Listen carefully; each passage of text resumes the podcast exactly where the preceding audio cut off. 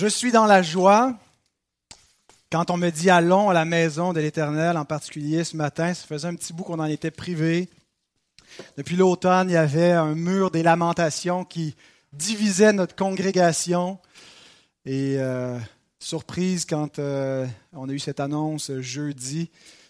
Et euh, j'espère que votre réflexe à chacun de vous a été celui de rendre grâce à notre Dieu puisqu'on lui demandait depuis euh, plusieurs semaines que tout cela arrive. On est reconnaissant donc de pouvoir euh, être réunis à nouveau ce matin. J'étais fébrile et excité en me préparant et euh, heureux de vous voir, heureux de, vous retrouver au piano, Madame Payette, et de vous voir tous.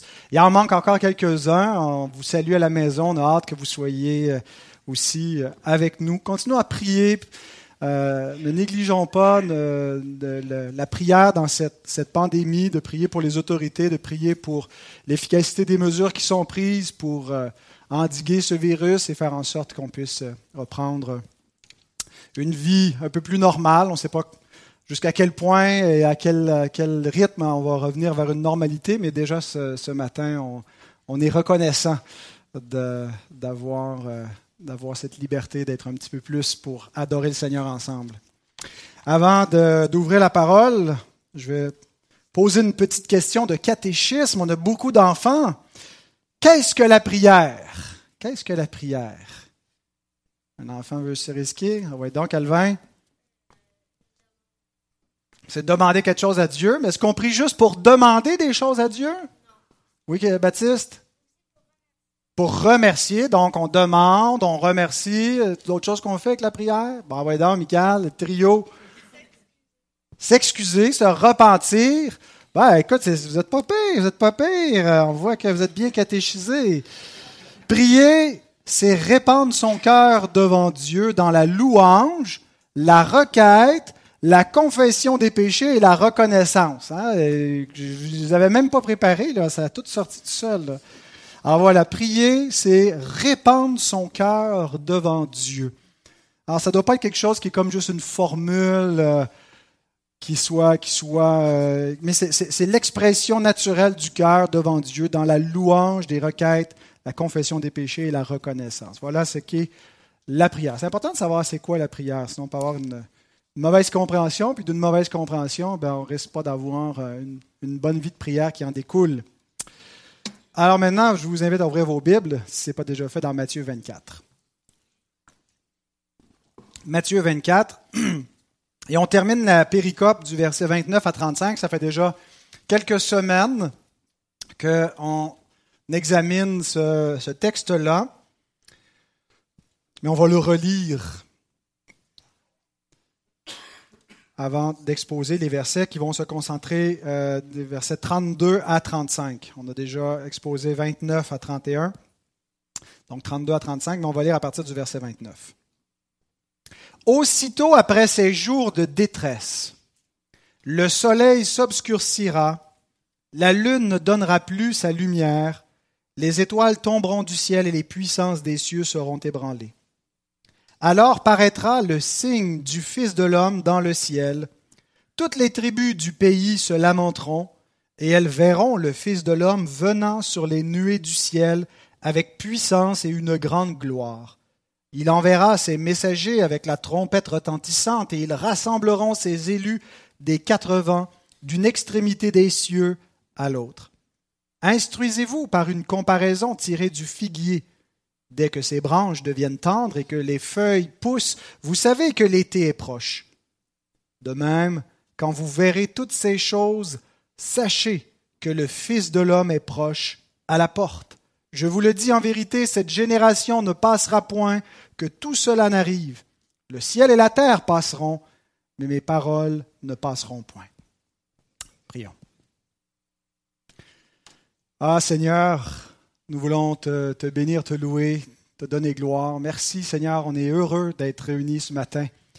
Et si nous sommes dans la joie, ce qui fait Seigneur qu'on est heureux, c'est parce qu'on est des adorateurs.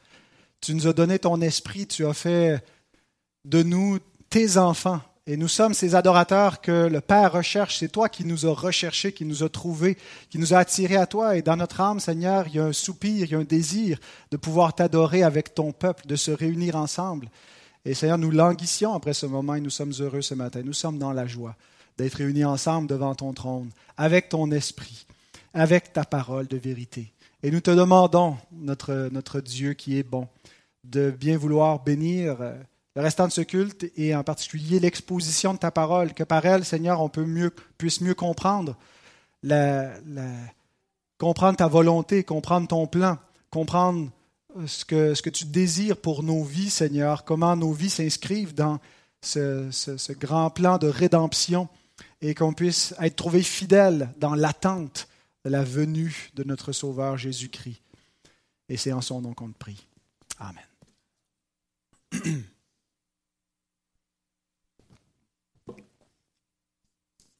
Alors, quelques petits rappels. Jusqu'à présent, j'ai interprété Matthieu 24 dans euh, un peu ce que Jean nous dit en commençant son évangile au verset 11 du premier chapitre. La parole est venue chez les siens, mais les siens ne l'ont point reçue. Et je pense que c'est surtout dans le contexte de la venue de Christ en Judée, à Jérusalem, où il vient jusqu'au temple et il est rejeté par les chefs qui représentent la nation. C'est pas que tous les siens, tout le peuple juif a rejeté Christ, mais officiellement les représentants du peuple juif, l'autorité en Israël, ont rejeté le Messie. Donc, à Jérusalem, le Messie est rejeté. C'est vraiment là que ça se passe, cette idée que la parole est venue chez les siens et que les siens ne l'ont point reçu. Mais ce rejet entraîne un jugement qui est prononcé par le Messie. Il a annoncé des paraboles qui annonçaient ce jugement. Il a fait euh, aussi un, acte prophétique par la colère dans le temple, par la malédiction sur le figuier qui anticipait ce jugement. Il a euh, fait un procès à Israël en euh, déclarant toutes sortes de malédictions, en disant malheur, malheur aux scribes et aux pharisiens, mais à tous ceux finalement qui s'associent aux scribes et aux pharisiens, pour ensuite annoncer formellement la destruction du temple et de la ville. Et les disciples lui demandent, dis-nous quand est-ce que ces choses vont arriver. Euh, et donc le jugement prononcé par le Messie, c'est la destruction de Jérusalem. Au verset 29, pour arriver plus spécifiquement à la péricope sur laquelle on s'est penché dans les dernières semaines, on a vu que c'est un langage apocalyptique qui décrit la chute d'Israël, le ciel, le, soleil qui s'obscurcit, les étoiles qui tombent, que c'est un langage souvent figuratif qu'on retrouve dans l'Ancien Testament pour parler de chute de nations et que cette fois c'est appliqué au peuple d'Israël. Au verset 30, nous avons vu que ça décrit la venue du Fils en jugement sur les nuées comme lorsque l'Éternel vient sur les nuées, il marche sur les nuées, c'est souvent un signe de jugement. Et au verset 31, le rassemblement des élus, nous avons vu que c'est le Fils qui envoie des messagers, ses disciples et les apôtres en particulier, pour réunir ces élus partout dans le monde pour former un seul corps. Et que tout ça correspond euh, à, la, à la prophétie de Daniel, et que c'est le signe que le Fils de l'homme règne dans le ciel lorsqu'il vient en jugement contre ses adversaires qui l'ont rejeté et crucifié à Jérusalem, et qu'il vient avec la puissance de Dieu pour rassembler son peuple et former un royaume, et que c'est le signe que le Fils règne dans le ciel. Daniel 7, 13 et 14.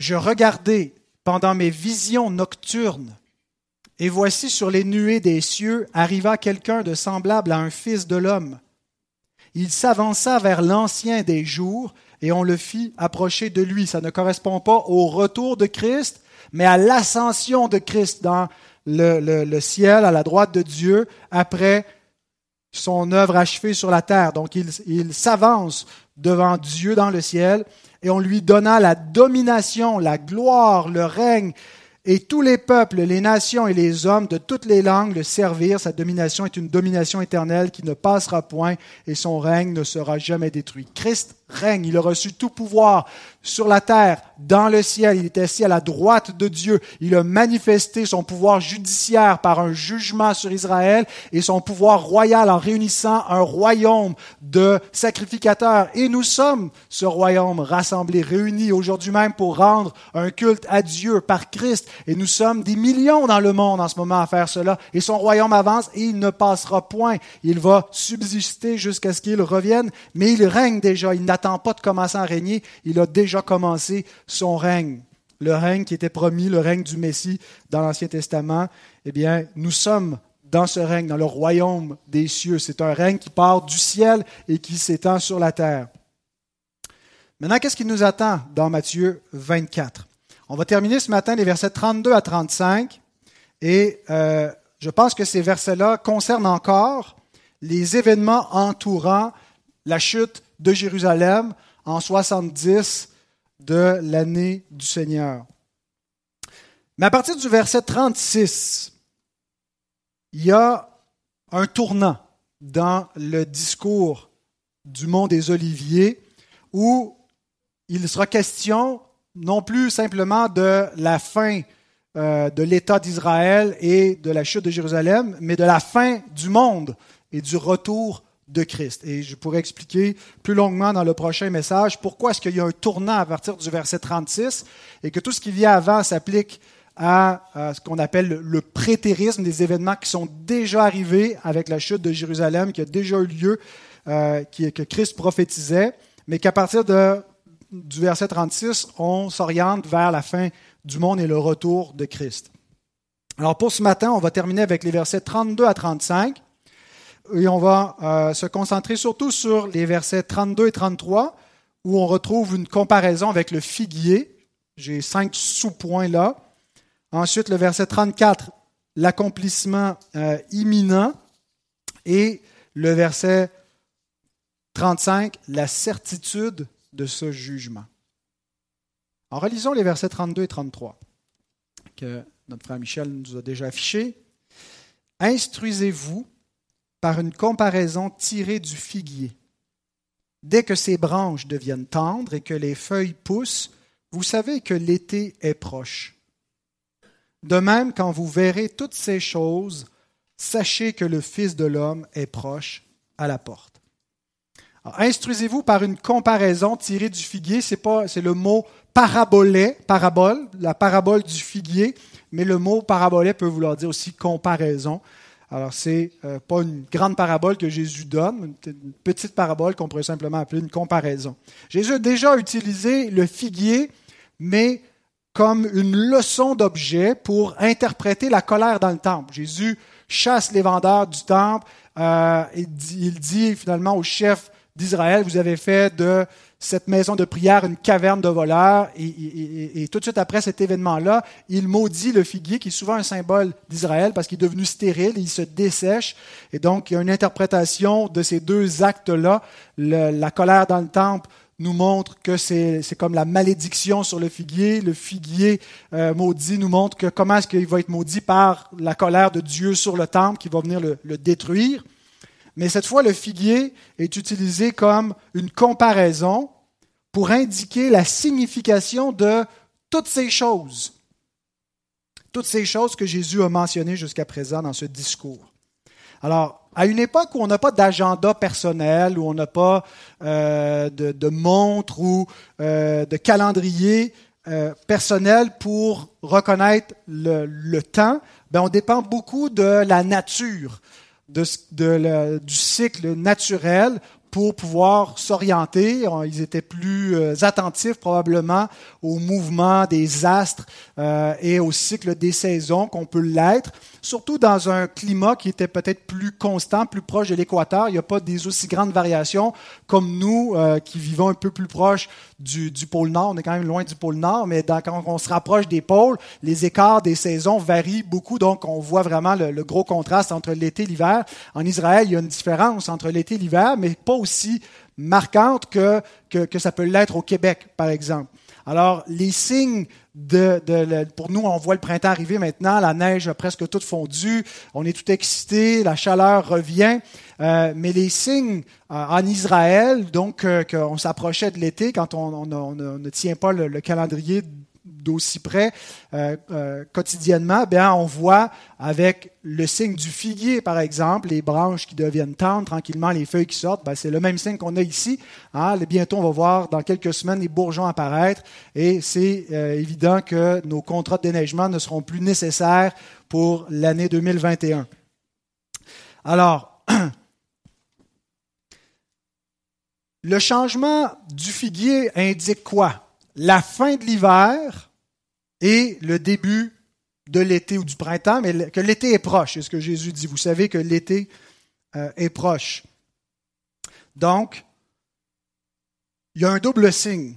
La fin de, de l'hiver et le début de l'été. La fin de l'hiver de la persécution de l'Église primitive achève et l'été de la délivrance va pointer.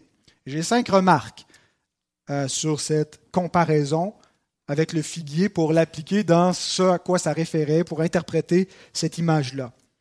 La première, c'est euh, à quoi réfèrent toutes ces choses? Toutes ces choses réfèrent aux événements de l'an 70. Quand Jésus dit de même, parce que c'est là où il fait l'application, vous voyez le signe du figuier, ça veut dire ça. De même, quand vous verrez toutes ces choses qui sont comme le, le printemps qui arrive.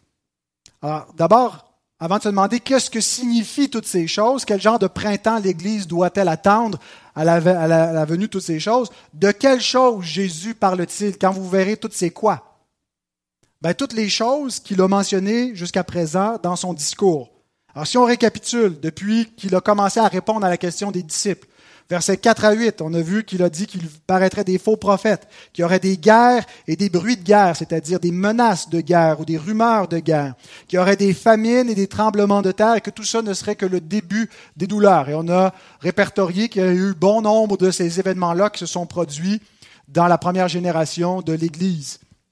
Versets 9 à 13, il y aura des persécutions contre les disciples et des trahisons, parce qu'il y en a qui vont apostasier la foi et qui vont livrer les croyants, qui vont euh, euh, changer leur fusil d'épaule, et que l'amour va se refroidir. Verset 14, on a vu que la prédication de l'Évangile va quand même être annoncée dans le monde entier, et que dans la conception des disciples, ben, c'est ce qu'ils avaient fait. Ils avaient prêché dans le monde entier connu de l'époque l'Évangile de Christ et que c'était chez les païens que cette bonne nouvelle avait été reçue. Versets 15 à 20, euh, que l'abomination de la désolation prophétisée par, par Daniel, elle est établie en lieu saint. Et on a interprété cela comme l'avancée des armées romaines avec leurs symboles idolâtres et qui vont même venir profaner le temple et le détruire. Et Jésus dit, quand vous allez voir ça, c'est l'heure de fuir. Et que les disciples ont fui Jérusalem. Retournez pas en arrière, allez pas chercher votre manteau, mais fuyez. Parce que, verset 21-22, ce sera des jours de détresse, la grande tribulation sur Israël, qui comme, comme jamais il n'y a eu, comme il n'y en aura jamais plus. Et on a vu avec le témoignage de l'historien Flavius Joseph quel genre de calamité, quel genre de détresse, de grande tribulation ce peuple a connu pendant les années 66 à 70 jusqu'à la destruction, et que à cause que Dieu a des élus dans ce peuple, il n'a pas permis qu'il soit complètement détruit et effacé de la terre, comme d'autres peuples de l'Antiquité l'ont été. Il y a des peuples qui ont disparu complètement, qui sont tombés sous le jugement de l'Éternel et qui ont été exterminés. Mais Dieu n'a pas permis que ça arrive avec le peuple d'Israël. Versets 23 à 28, il y aura la multiplication de faux Christ, des signes mensongers. Et au verset 29, on a comme une récapitulation de tout ce qui a été dit, mais dans un style apocalyptique. Mais surtout une interprétation théologique de ce que voudra dire ces événements-là. Qu'est-ce que ça va vouloir dire, l'envahissement des Romains et tous ces bouleversements-là et cette persécution contre l'Église? Ça va vouloir dire que nous arrivons à la vindicte du Messie. C'est-à-dire, le Messie amène un jugement euh, une vengeance sur ceux qui n'ont pas voulu qu'il règne sur eux. Et donc toutes ces choses se sont déjà accomplies. Quand j'étais petit, je lisais euh, Matthieu 24, j'étais terrorisé parce que je m'attendais à ce que ce soit le genre de euh, souffrance qui allait attendre les chrétiens de la, génération juste avant que Christ vienne, et puis on était sûr que c'était nous. Aujourd'hui, je crois que Matthieu 24 ne nous décrit pas des choses qui sont devant nous, mais derrière nous, qui concernaient la première génération des chrétiens. Ce sont des choses qui sont déjà accomplies. Mais donc, que signifiait l'arrivée de toutes ces choses, la fin de l'hiver et le début de l'été. Ça, c'est mon deuxième sous-point avec la comparaison du figuier. La première question, c'est à quoi réfèrent toutes ces choses aux événements entourant la chute de Jérusalem en 70. Deuxième question, c'est à quoi réfèrent toutes ces choses? Plutôt, euh, que signifie l'arrivée de toutes ces choses? Et qu'est-ce qu'elle signifie Bien, c'est que le Fils de l'homme apporte un jugement et apporte une délivrance. Lorsque vous verrez ces signes, un signe qui signifie quelque chose, Jésus dit, sachez que le Fils de l'homme est proche à la porte. C'est ça que ça va signifier. Quand vous allez voir euh, Rome s'approcher, que vous allez voir euh, tous ces signes que je vous ai prophétisés se multiplier et s'intensifier, sachez que le Fils de l'homme, donc moi, Jésus qui vous parle, est proche, est à la porte. Et ici, ce n'est pas une référence à son retour final en gloire. Et c'est comme ça probablement que la plupart d'entre nous avons été habitués à lire. Il est proche, il est à la porte, il est dans le cadre de porte. Euh, ça veut dire c'est le retour de Christ. Mais je ne pense pas que ce soit sa venue à son retour final, mais qu'il s'agit plutôt de sa venue en jugement pour châtier Israël. Et ce châtiment va être en même temps une délivrance pour l'Église. La Bible a noté, euh, fait ce commentaire-là, où dans le même événement, on a un jugement, mais une délivrance, comme à la sortie d'Égypte. Le jugement de l'Éternel et plaie d'Égypte accablait les Égyptiens, mais était aussi une grâce et une délivrance pour Israël. La Bible a noté, fait la comparaison en disant, par cette gracieuse image, Jésus indique que le, temps même qui fera la terreur des impies marquera pour ses rachetés l'approche de la joie éternelle. Je note que la Bible a noté pense que la, venue en question, c'est le retour final de Christ, euh, mais euh, sans que, que, je pense que ce, soit la bonne interprétation, euh, je suis d'accord pour dire que la venue de Christ en jugement pour Israël était un signe de terreur pour les rebelles qui l'avaient rejeté, mais aussi marquait une joie et une délivrance pour les disciples de Christ. Comme nous l'avons vu, sa venue sur les nuées était à la fois un signe de jugement, mais de délivrance, de rassemblement pour son peuple. Le signe, quand vous verrez le signe que le Fils de l'homme règne dans le ciel. C'est quoi ce signe-là? Ben, c'est qu'il vient sur les nuées. C'est une image de jugement dans l'Ancien Testament. Mais pas seulement ça. Il va rassembler son peuple. Ben, vous avez le signe, la confirmation que le Fils de l'homme règne dans le ciel comme il a été prophétisé qu'il y aurait un Fils de l'homme qui régnerait dans le ciel. Il va y avoir un jugement sur la terre, sur ce peuple en particulier, sur lequel va retomber la colère de Dieu. Euh, tous les, crimes commis depuis, depuis le temps d'Abel jusqu'au temps de Zacharie, on, comme on, englobe toute l'ancienne alliance et tous les, crimes qui se sont commis retombent sur cette génération. Alors il y a un signe de jugement parce que c'est lui qui l'opère et qui préside à ce jugement. Et en même temps, il y a un signe de grâce parce qu'il rassemble, il réunit son peuple. Luc 21, 27 et 28, on a le, même discours, mais présenté sous un autre angle dans un évangile synoptique. Alors on verra le Fils de l'homme venant sur une nuée avec puissance et une grande gloire, signe de jugement. Quand ces choses commenceront à arriver, redressez-vous et levez vos têtes parce que votre délivrance approche. Et je pense que ça concernait à la fois la, dernière génération d'Israël et la première génération de l'Église. Ce changement, alors qu'il leur a dit, le royaume vous sera enlevé et sera donné à une nation qui en portera les fruits. Et le, comment ça se fait? Ben, Ça se fait dans le laps d'une génération où le jugement s'abat sur eux, le temple est détruit et puis le royaume est confié à l'Église. En quoi est-ce que ce jugement sur Jérusalem était une délivrance pour les chrétiens C'était même pratiquement une calamité euh, pour les, premiers chrétiens, qui, dont beaucoup étaient d'origine juive, de voir tout cela, de voir leur patrie, de voir leur ville être détruite. Euh, le troisième donc sous-point, c'est que les persécutions de l'Église primitive venaient principalement des Juifs. Ce n'était pas premièrement les païens qui ont persécuté l'Église. Ils vont prendre le relais, bien entendu, et les Romains, qui, on le voit souvent dans les actes, sont euh, souvent un, ils vont donner une protection pour l'Église. Paul en appelle à Rome. Pourquoi? Parce que ceux de sa propre nation voulaient le mettre à mort et puis il se réfugie, se cache derrière les Romains. Euh, et quand on le fait paraître devant le Sanhédrin, puis que, que, tout le monde eut écrit, Paul finit par dire au gouverneur romain qu'il veut être jugé devant, devant César. Il en appelle à César euh, pour pas que son procès ait lieu à Jérusalem. Euh, et, donc pour pas que les Juifs puissent faire quoi que ce soit, on voit comment finalement euh, les païens, on, et on voit des persécutions aussi des païens dans les actes, mais surtout de la part des Juifs. Et en disant ça, je veux vraiment tout de suite mettre un bémol, de faire attention à l'antisémitisme qui a affecté les chrétiens au fil des siècles. On retrouve de l'antisémitisme chez les pères d'Église au cours du Moyen Âge. À l'Église de la Réforme, Luther a eu des propos euh, qui sont très antisémites. Euh, et, avec tout ce qui s'est passé dans le, siècle dernier, avec la, Shoah, euh, de notre point de vue, on ne pense pas que Hitler est, chrétien, mais du point de vue des non-chrétiens, du point de vue des Juifs, on a une civilisation chrétienne, les Allemands qui ont essayé d'exterminer le peuple juif.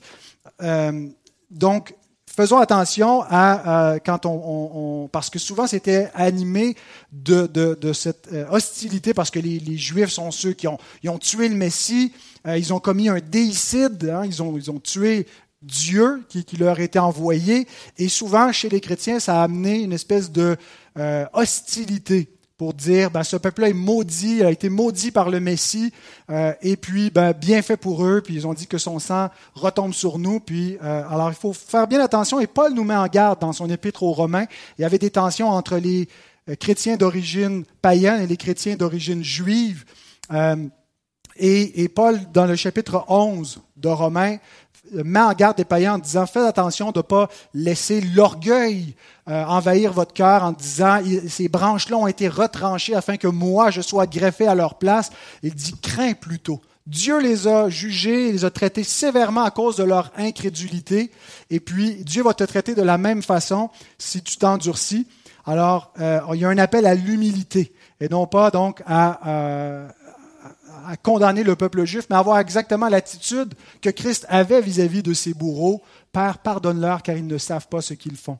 Non pas d'avoir de l'hostilité envers les Juifs, mais de la compassion. Ils n'ont pas vu celui qui les a visités, le Messie. Ils l'ont rejeté. Ça fait venir sur eux des calamités. Et puis, euh, prions donc pour eux, pour que Dieu en sauve un grand nombre. Mais donc, revenons à ce sous-point. Les persécutions de l'Église primitive venaient principalement des Juifs. Paul écrit dans 1 Thessaloniciens 2, 14 à 16, Vous aussi, les Thessaloniciens, qui sont des païens, vous avez souffert de la part de vos propres compatriotes les mêmes maux qu'elles ont souffert de la part des Juifs en parlant des églises de Judée qui ont fait mourir le Seigneur Jésus et les prophètes, qui nous ont persécutés, qui ne plaisent point à Dieu, qui sont ennemis de tous les hommes, nous empêchant de parler aux païens pour qu'ils soient sauvés, en sorte qu'ils ne cessent de mettre le comble à leurs péchés, mais la colère a fini par les atteindre. Qu'est-ce que vous pensez que Paul veut dire par cette expression, la colère a fini par les atteindre? Se pourrait-il que ce soit une référence à ce jugement prophétisé par Christ, qui est un échantillon de la colère de Dieu, qui va se révéler comme le jour de la colère de l'agneau, mais limité, localement, qui n'est pas encore le grand jour de la, manifestation de la colère de Dieu à la fin du monde, mais qui est un jugement historique qui manifeste la colère de Dieu sur eux. Et quand Jésus dit il y aura de la colère contre ce peuple, il y a certainement une référence à la colère de Dieu qui va retomber. En fait, je suis de plus en plus persuadé que c'est la, bonne façon, non seulement de comprendre Matthieu 24, mais le, contexte euh, eschatologique du Nouveau Testament. Il y a cette attente que le jugement s'en vient maintenant sur Israël, sur la maison de Dieu, sur son temple, qui seront jugés en premier, jusqu'à ce que le temps des nations soit accompli. C'est pas dans le sens que c'est la parenthèse de l'Église, puis que, toutes les. C'est plutôt dans le sens que le temps des nations viendra. Eux aussi seront jugés, mais ils sont d'abord donnés en exemple comme étant les premiers récipiendaires du jugement de Dieu pour ceux qui sont incrédules et qui rejettent le Messie. L'offre leur a été faite depuis longtemps, Dieu les prépare, leur annonce le Messie. Lorsqu'il vient, ils le rejettent, sa colère tombe, et tout ça, c'est un exemple pour le reste du monde et des païens pour qu'ils voient qu'est-ce qui arrive à ceux qui rejettent le règne de Christ. Paul dit dans Romains 2, 4 à 9.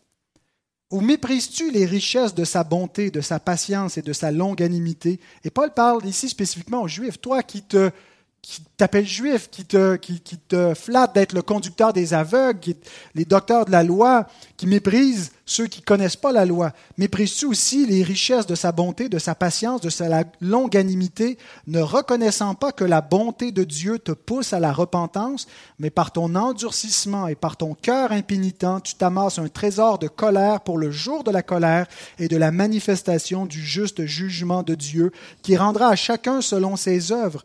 Il réserve la vie éternelle à ceux qui, par la persévérance à bien faire, cherchent l'honneur, la gloire et l'immortalité, mais l'irritation et la colère à ceux qui, par esprit de dispute, sont rebelles à la vérité et obéissent à l'injustice.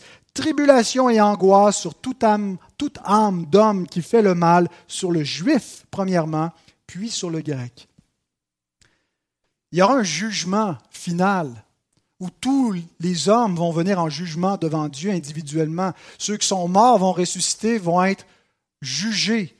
Mais il y a eu des images, des manifestations historiques du jugement dernier dans des jugements temporels que Dieu a opérés dans l'Ancien Testament et dans le Nouveau Testament en annonçant ce grand jugement sur Israël qui est comme le, le jugement final d'Israël c'est pas que les, Juifs qui ont péri dans la, chute de Jérusalem, eux, leur jugement est fini. C'était, ils vont être jugés à la résurrection, puis ils iront à la géhenne éternelle. Ils sont dignes d'ailleurs de la géhenne, c'est ce que dit Jésus. Mais Jésus associe ce jugement sur Jérusalem comme une image, comme un gage du jugement de la géhenne, mais qui a une manifestation visible et historique et donc, la colère de Dieu pour ceux qui s'endurcissent vient premièrement sur le juif et il va y avoir une manifestation historique de ce jugement. Paul écrit ça avant que ce jugement ait lieu. Paul est mort, quoi, vers 60, 62, 63, les spécialistes du Nouveau Testament, qu'est-ce qu'on dit? 65, donc 65 sous euh, l'empereur Néron à Rome.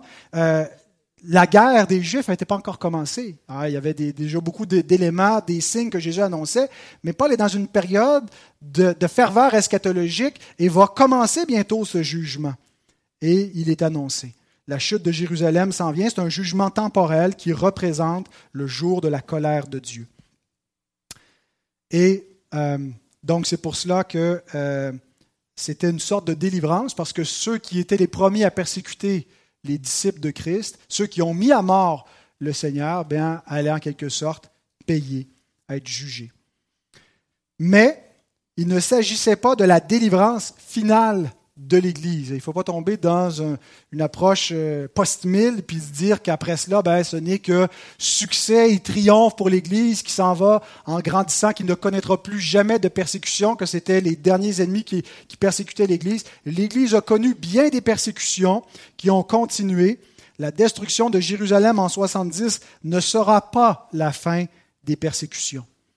Tout comme le jugement ciblé était ciblé sur Israël en 70, bien la délivrance qui est annoncée, que Jésus dit relevez la tête parce que votre délivrance approche, c'était une délivrance ciblée. Il s'agissait de rendre l'affliction à ceux qui affligeaient l'Église. Paul va dire aux Thessaloniciens dans sa deuxième épître, au début de l'Épître, chapitre 1, versets 4 à 7, il dit Aussi nous glorifions-nous de vous dans les églises de Dieu à cause de votre persévérance et de votre foi au milieu de toutes vos persécutions et des afflictions que vous avez à supporter. C'est une preuve du juste jugement de Dieu pour que vous soyez jugés dignes du royaume de Dieu pour lequel vous souffrez, car il est de la justice de Dieu de rendre l'affliction à ceux qui vous affligent. Vous supportez patiemment l'affliction, c'est une preuve du juste jugement de Dieu que vous appartenez à son royaume, parce qu'aussi en même temps, il va rendre l'affliction à ceux qui vous affligent et de vous donner à vous qui êtes affligés du repos avec nous lorsque le Seigneur Jésus apparaîtra du ciel avec les anges de sa puissance. Ici, il parle aux Thessaloniciens qui ne sont pas persécutés premièrement par les Juifs, mais par des païens. Et Paul ici a en vue non pas le, jugement qui s'en vient sur Israël, mais le jugement final, un jugement universel, dont le jugement final d'Israël était un exemple.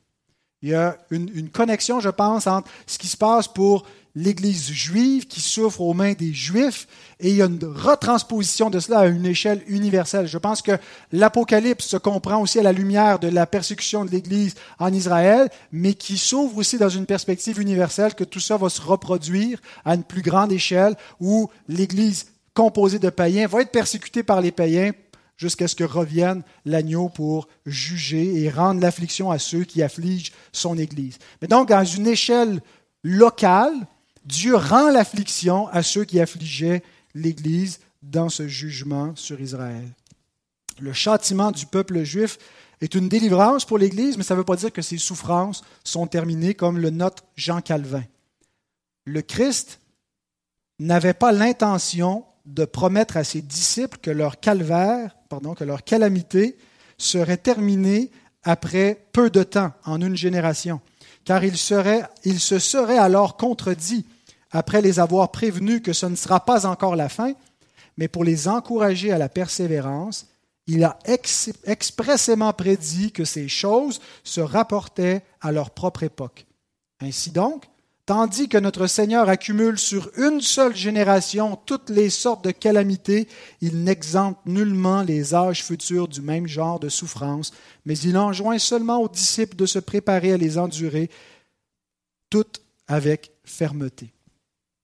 Donc, ça ne veut pas dire que c'était la fin des persécutions pour l'Église, mais une fin de certaines persécutions spécifiques que l'Église a connues de la part des Juifs et que ça allait être une délivrance, mais que tous les croyants devaient se préparer à euh, persévérer dans l'affliction. Cependant, il y a une remarque importante, une dernière remarque à faire sur ce point euh, concernant ce qui devait suivre toutes ces choses. C'est que depuis que toutes ces choses sont arrivées, Christ peut revenir à tout moment.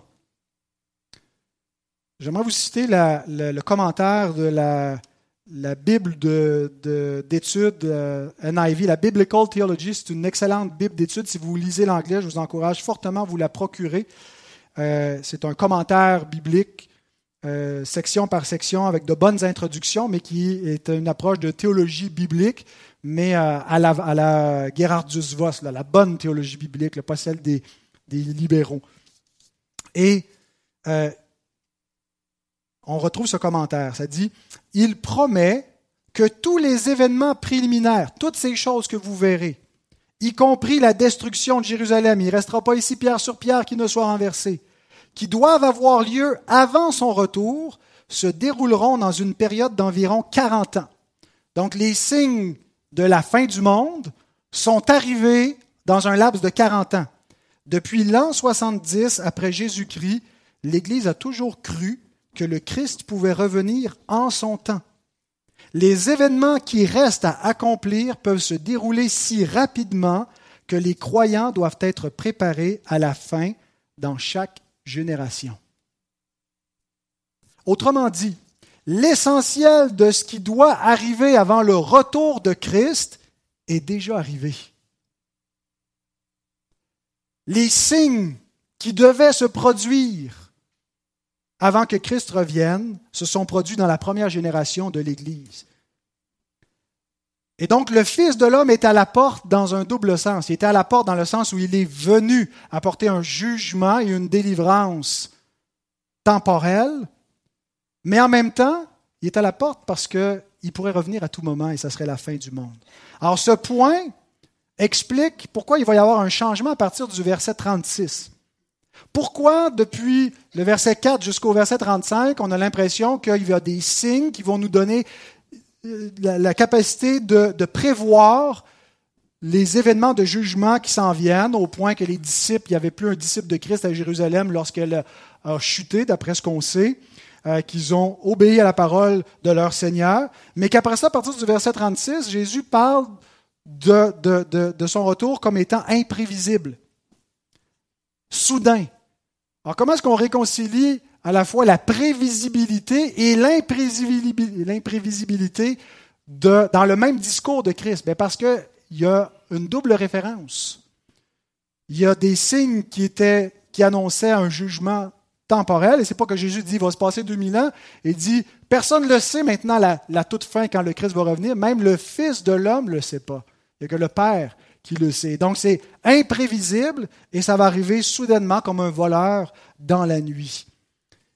Et donc, ce point explique ce changement-là, mais c'est aussi un point qui devrait exciter hautement l'Église.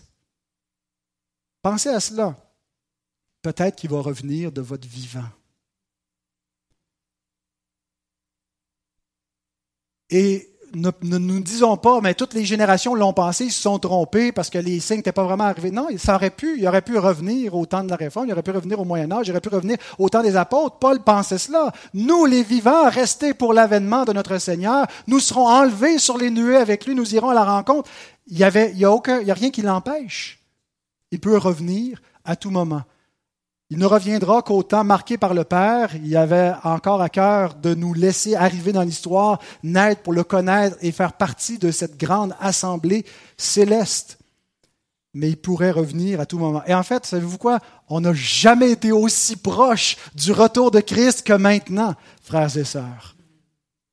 Il est à la porte.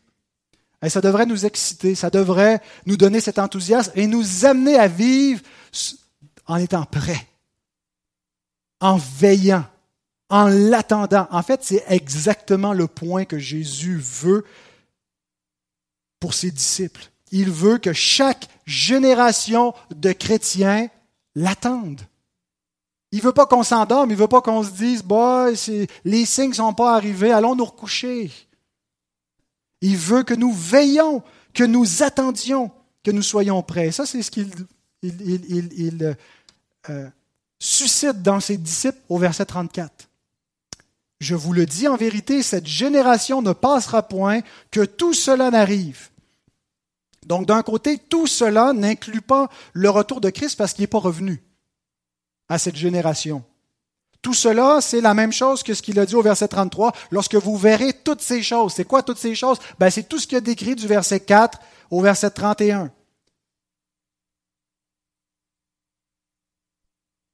Donc, tout cela va arriver avant que cette génération ne passe. Qu'est-ce que ça veut dire? Ben, John Gill écrit, Voici une preuve complète et claire que rien de ce qui a été dit auparavant ne se rapporte à la seconde venue du Christ, au jour du jugement et à la fin du monde, mais que tout se rapporte à la venue du Fils de l'homme dans la destruction de Jérusalem et à la fin de l'État juif. Maintenant, il y en a plusieurs qui ne sont pas d'accord avec cette interprétation-là qui croient que Jésus parle clairement dans Matthieu 24 de son retour final. Et maintenant, il faut qu'ils interprètent euh, le verset 34 en harmonie avec ça. Qu'est-ce que Jésus peut bien vouloir dire? Si tout cela va se produire, incluant son retour final du temps de cette génération. Alors, il y a différentes tentatives pour dire ben, cette génération, c'est qu'il y aura toujours une génération de juifs, ou euh, ça va être la dernière génération des, croyants, ou, euh, mais comme le note euh, R.T. Friends, il écrit On peut conclure avec certitude que sans l'embarras causé par la supposition que Jésus parlait ici de sa seconde venue, personne n'aurait songé à suggérer un autre sens pour cette génération comme celui de la race juive ou les êtres humains en général ou toutes les générations du judaïsme qui le rejettent ou même cette espèce, c'est-à-dire les scribes, les pharisiens, les sadducéens. Non, cette génération veut dire cette génération et ça s'harmonise avec ce que Jésus dit dans d'autres passages de Matthieu, Matthieu 16, 27, 28, car le Fils de l'homme doit venir dans la gloire de son Père avec ses anges, et alors il rendra à chacun selon ses œuvres. Je vous le dis en vérité, quelques-uns de ceux qui sont ici ne mourront point qu'ils n'aient vu le Fils de l'homme venir dans son règne. Je pense qu'ici il y a une double référence. Verset 27, ça nous parle du retour final de Christ, mais le verset 28 nous dit le début de la manifestation de son règne. C'est pas quand il va revenir, mais c'est quand il va juger Israël et réunir son peuple. Et il y en a ici qui ne mourront point, qui n'aient vu le Fils venir dans son règne. En fait, ils vont voir différentes manifestations parce que l'instant d'après, ils voient la transfiguration. Quelques semaines, même pas quelques semaines, ben, peut-être quelques semaines après, ils vont voir la résurrection, ensuite l'ascension et ensuite son triomphe dans, dans le ciel avec la manifestation de son jugement sur terre, mais la réunion de ses élus. Et dans Matthieu 10, verset 23, il envoie les disciples en mission. Et il dit, quand on vous persécutera dans une ville, fuyez dans une autre. Je vous le dis en vérité, vous n'aurez pas achevé de parcourir les villes d'Israël que le Fils de l'homme sera venu.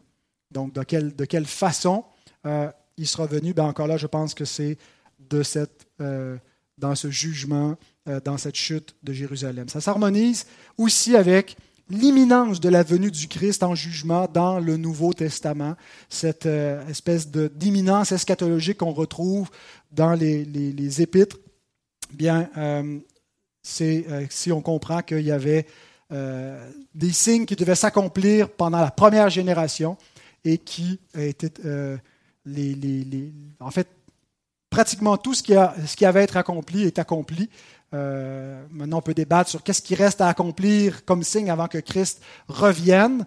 Il, y a, matière à débat, mais euh, heureusement, ce n'est pas dans mon texte de ce matin, donc je n'ai pas besoin de m'aventurer là-dessus. Dernier verset, la certitude de ce jugement, verset 35. Le ciel et la terre passeront, mais mes paroles ne passeront point. Alors certains croient que le ciel et la terre doivent être interprétés ici comme le verset 29, c'est-à-dire comme une référence à Israël. Euh, ce, sera un renvoi à Israël qui va passer. Je ne pense pas que ce soit euh, ça que veut dire l'expression. Je pense que c'est plutôt une comparaison. La parole de Christ est plus permanente et plus certaine euh, que le ciel et la terre même. Parce que quand on y pense, les cieux et la terre, les cieux visibles et les cieux invisibles ont été créés par quoi? Par la parole de Christ, par la parole de Dieu. Et Christ est la parole de Dieu. Et non seulement il les a faits, mais il soutient toutes choses par sa parole puissante.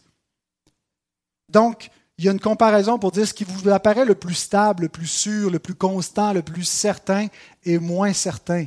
Parce qu'il fut un temps où ces choses n'étaient pas, et ma parole était, parce que Christ est de toute éternité, il est le même hier, aujourd'hui et éternellement.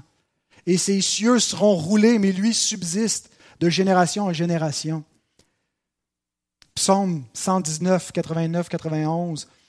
À toujours, ô Éternel, ta parole subsiste dans les cieux. De génération en génération, ta fidélité subsiste. Tu as fondé la terre et elle demeure ferme.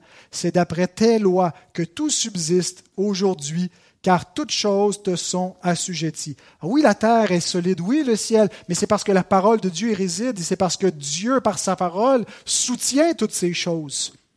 Sa parole ne peut pas passer, mais le ciel et la terre passeront le principe à l'origine de l'univers. Vous savez, tous ces hommes de science qui cherchent à percer le mystère, puis d'où vient la vie, puis quel est le principe à l'origine de tout ce qui existe, bien, c'est la parole de Christ. C'est par sa parole que les cieux ont été enfantés. Et les impies se moquent. Ils se moquent de la parole de Christ, et en particulier de cette parole.